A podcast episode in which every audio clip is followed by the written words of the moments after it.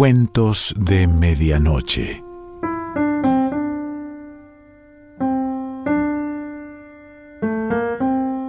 El cuento de hoy se titula El episodio cinematográfico y pertenece a Jorge Ibargüengoitía.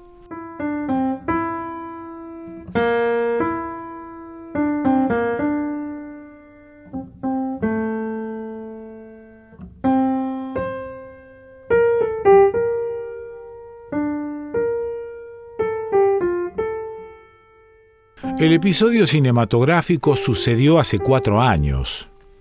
Yo estaba embargado y mi aventura con Angela Darley había entrado en una etapa negra. Una noche me salí de su casa olvidando, o mejor dicho, fingiendo olvidar la cabeza etrusca que ella me había regalado después de tantos ruegos de mi parte. Yo estaba furioso porque ella había insistido en leer las líneas de la mano del joven Arroyo y le había dicho lo mismo que me había dicho a mí tres años antes. Resulta usted muy atractivo para cierta clase de personas. Esa noche la soñé, con bigotes y oliendo a azufre. Le perdí el respeto. Al día siguiente hice una fiesta e invité al joven Arroyo, que me relató sus aventuras con Angela Darley. Afortunadamente no habían llegado a mayores. Al verme ir reemplazado, me puse tan contento que bebí más de la cuenta y acabé a las seis de la mañana bailando en el club Nereidas. Esta fue la obertura del episodio cinematográfico.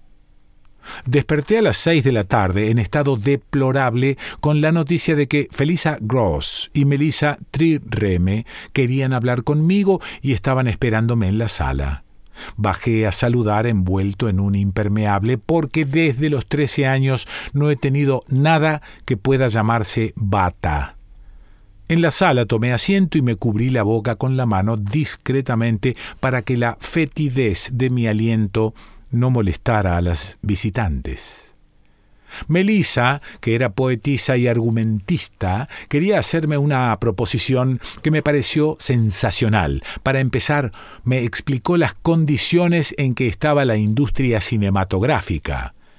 Esto era ya por 1958.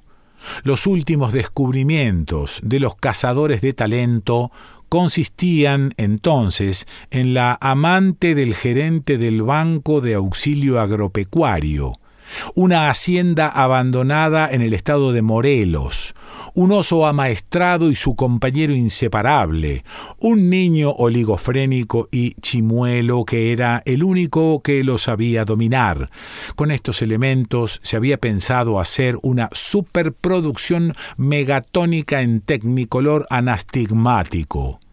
Hacía falta un buen argumento y para confesionarlo se había pensado en formar un equipo de primera, con ella, Melissa Trireme, yo y Juan Cartesio, el filósofo y ensayista. El dinero se nos entregaría en dos partes, una al terminar el argumento y otra al terminar la adaptación urgía ponerse en acción porque el director, en un arrebato de celo completamente injustificado, ya se había ido al estado de Morelos a buscar locaciones, a pesar de que no sabía de qué iba a tratar la película. A mí me convenía tanta prisa porque había decidido comprar un blazer azul marino que había visto en el aparador de la casa Rionda. Al día siguiente nos juntamos, Melissa, Juan Cartesio y yo. Cualquier observador inteligente hubiera comprendido que aquello no iba a dar buenos resultados. Sin embargo, nosotros no fuimos capaces de ver la trampa en que estábamos metiéndonos. Primero había que encontrar un tema, yo propuse la vida de Sor Juana Inés de la Cruz, que bien podía ser representada por la amante del gerente del Banco de Auxilio Agropecuario y que podía desarrollarse en una hacienda abandonada del estado de Morelos. Pero tanto Cartesio como la Tri Reme me objetaron. Ahora comprendo que con mucha razón. Que si el personaje central iba a ser Sor Juana Inés de la Cruz, íbamos a tener muchas dificultades para asimilar en el argumento al oso amaestrado y al niño oligofrénico. Sin embargo, aquella noche insistí tanto en defender mi idea que ellos se impacientaron y acabaron por ignorar mis argumentos. Al ser que no me hacían caso, me ofendí tanto que me levanté de la mesa, estábamos en casa de la Tri Reme, entré en la cocina y me hice un huevo frito. La siguiente reunión fue todavía más desagradable. Decidí no hablar y provisto de unas hojas de papel y un lápiz, me dediqué a hacer una serie de dibujos pornográficos. Mientras dibujaba, los oía discutir si el tema había de ser de gitanos, de peregrinos, de cirqueros, de charros, de psicoanalistas o de asesinos. Por fin se pusieron de acuerdo y fabricaron un argumento mientras yo seguía dibujando. Cuando me preguntaron mi opinión, tenía la cabeza tan despejada que destruí en un cuarto de hora lo que ellos habían confeccionado en tres días. Esta vez, ellos fueron los que se molestaron y se fueron a la cocina a hacer huevos fritos. Durante la siguiente sesión nocturna me dormí. Y no solo me dormí, sino que babeé sobre la mesa de Melissa Reme. Cuando abrí los ojos, ella me miraba fijamente, llena de odio. Supongo que en ese momento decidió jugarme la mala pasada que me jugó dos días después. Me dijo que Arturo de Córdoba estaba interesado en actuar en una comedia. Los elementos eran Arturo de Córdoba, un paisaje alpino, un hotel de lujo y una mujer joven que todavía no se sabía si iba a ser Amadís de Gaula o Pituca de Foronda. Ahora bien, ellos dos estaban muy ocupados haciendo el argumento de entre el cielo y el río.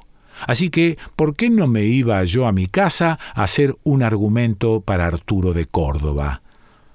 Me fui a mi casa y estuve dos meses y medio haciendo argumentos para Arturo de Córdoba. Ahora estoy convencido de que esos argumentos están en la basura. Pero ¿quién los puso allí? ¿Arturo de Córdoba? Pituca de Foronda o Melisatri Reme. Cuando terminó la etapa de Arturo de Córdoba, volví a las reuniones nocturnas. Las cosas habían cambiado. Melisa tenía un conflicto sentimental que le exigía hacer llamadas telefónicas de dos horas y media. Mientras ella telefoneaba, Juan Cartesio y yo íbamos a la cocina a beber cubas libres y a platicar de nuestras frustraciones. Hace dos años que no escribo nada que sea mío, decía Juan. La obra se había modificado varias veces porque afortunadamente el oso amaestrado había muerto y había sido sustituido por un joven que cantaba. Por consiguiente, la película había pasado de cirqueros a ser de charros. Por otra parte, el productor había decidido que la heroína sufriera una poliomielitis aguda para que la última imagen de la película fuera la del cantante empujándola en una silla de ruedas. Cuando todo parecía resuelto, a alguien se le ocurrió la maldita idea de que todo pasara en tiempos de la revolución. Así que tuve que irme a mi casa otra vez a leer ocho mil kilómetros en campaña. Cuando terminé la lectura, escribí una escena inspirada en la batalla de Santa Rosa, con federales, revolucionarios y vías de ferrocarril que me quedó muy bien. Pero entonces, la amante del gerente del Banco de Auxilio Agropecuario descubrió que los sombreros de campana y los chemises le sentaban estupendamente. Adiós revolución, adiós federales, adiós revolucionarios, adiós balazos. La película iba a tratar ahora de la vida de un cantante gire que después de muchas privaciones llegaba a triunfar en el teatro degollado la hacienda abandonada del estado de Morelos había caído en desgracia. Hubo necesidad de hacer todo otra vez. hasta aquella escena en la que después de una larga secuencia a base de intershots, mostrando botas que hienden burós, puños que hienden ventanas, rifles que hienden puertas, un carrancista hendía a Beatriz, la hermana menor de la heroína, esta reparación tuvimos que hacerla Juan Cartesio y yo solos porque Melisa, al ver que la cosa se prolongaba ad nauseam, había decidido no dar golpe, había comprado uno de esos libros enormes llamados diarios, había apuntado en él una infinidad de números y pasaba las noches haciendo sumas. El cansancio, el descontento y la miseria empezaron a hacernos mella. Cartesio y yo, Pasábamos las noches entre la máquina y el coach. Uno dictaba y el otro escribía. De vez en cuando suspendíamos el trabajo e íbamos a la cocina haciendo sumas. En la cocina preparábamos cubas libres, platicábamos un rato y veíamos con horror cómo nos iba creciendo la barba. Una noche, Cartesio cometió el error de confesarme que pensaba escapar. ¿De qué? De la trireme, de entre el cielo y el río, de mí. Decidí adelantármele. Mi oportunidad vino dos noches después. Melissa me dio un billete de 500 pesos y me pidió, como un gran favor, que fuera a comprar un garrafón de Bacardí.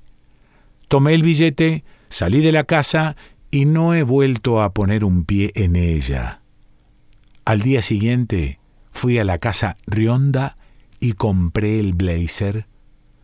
Durante dos meses creí que Melissa Tri Reme iba a presentarse en mi casa a cobrarme los 500 pesos, pero supongo que prefirió castigarme con su silencio y no he vuelto a verla. Entre el cielo y el río nunca llegó a filmarse. Los fondos con que iba a ser financiada fueron retirados cuando el gerente del Banco de Auxilio Agropecuario descubrió que su amante le era infiel. Melisa es ahora eminencia gris en la Secretaría de Catastro y Prevención. El joven cantante fue atropellado por un tranvía en la avenida Cuauhtémoc. Juan Cartesio vive muy lejos, en un destierro voluntario y honorable. Solo quedo yo, que de vez en cuando hago argumentos para el cine. Jorge Ibargüengoitía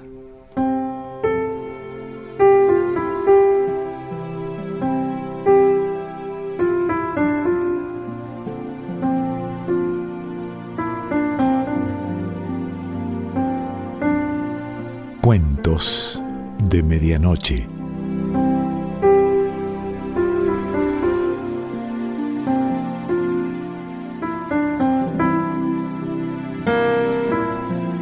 Selección Pancho Mondino. Idea y lectura Quique Pessoa.